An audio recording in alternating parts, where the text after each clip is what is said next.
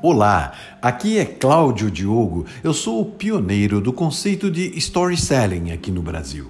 Neste podcast, eu vou te provocar a pensar um pouco em você e no que te dizem. Vamos lá? Olha, desde pequena, Karenina só tinha conhecido uma paixão dançar e sonhar em ser uma grande bailarina do Bolshoi Balé de Moscou. Seus pais já haviam desistido de lhe exigir empenho em qualquer outra atividade. Os garotos do seu bairro já haviam se resignado. O coração de Karenina tinha lugar para somente uma paixão. E tudo mais era sacrificado pelo dia em que se tornaria a bailarina do Bolshoi. Haviam criado um apelido especial para ela na escola, Lankina, que no antigo dialeto russo queria dizer a menina que flutua.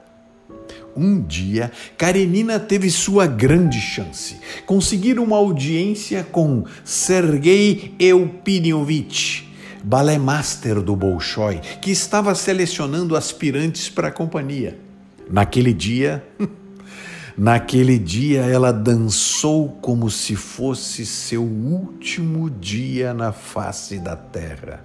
Colocou tudo que sentia e que aprendera em cada movimento, como se a vida inteira pudesse ser contada em um único compasso. Ao final da apresentação, aproximou-se do balé master e lhe perguntou: Então, o senhor acha que eu posso me tornar uma grande bailarina? Na longa viagem de volta à sua aldeia, Karenina, em meio às lágrimas, imaginou que aquele não nunca mais deixaria de ecoar em sua mente. Meses se passaram até que pudesse novamente calçar uma sapatilha ou sequer fazer seu alongamento em frente ao espelho. Pois muito bem, dez anos mais tarde, Karenina, já uma estimada professora de balé lá na sua cidade, criou coragem de ir a uma performance anual do Bolshoi que acontecia em sua região. Sentou-se bem à frente ao palco e notou que o senhor Elpidiovich ainda era o balé master. Após o concerto, aproximou-se dele e lhe contou o quanto ela queria ter sido bailarina e quanto doera anos atrás, ouvir-lhe dizer que não seria capaz. O velho Eupidiovitch, com um longo e firme olhar, começou a falar. Mas, minha filha, eu digo isso a todas as aspirantes. Irada, Karenina replicou: Como pode cometer uma injustiça dessas? Eu dediquei toda a minha vida Todos diziam que eu tinha o dom, que eu poderia ter sido uma grande bailarina se não fosse o descaso com que o Senhor me avaliou.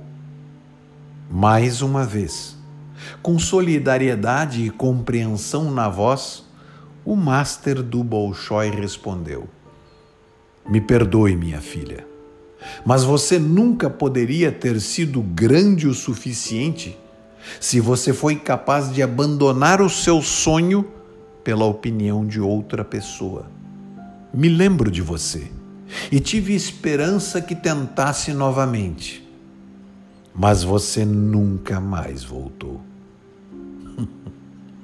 Olha, eu conheço muita gente que não teria alcançado o possível se repetidas vezes não tivesse tentado o impossível. Não deixem que as pessoas façam você desistir do que você mais quer na vida.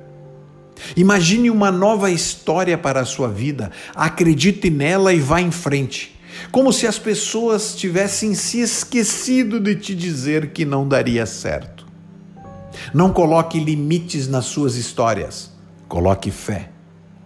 E se você quiser aplicar esse poder incrível das histórias no seu negócio, me procure no www.claudiodiogo.com.br. Somos o story selling aqui no Brasil. Afinal de contas, história é a alma do negócio e você não deve colocar limites nas suas histórias.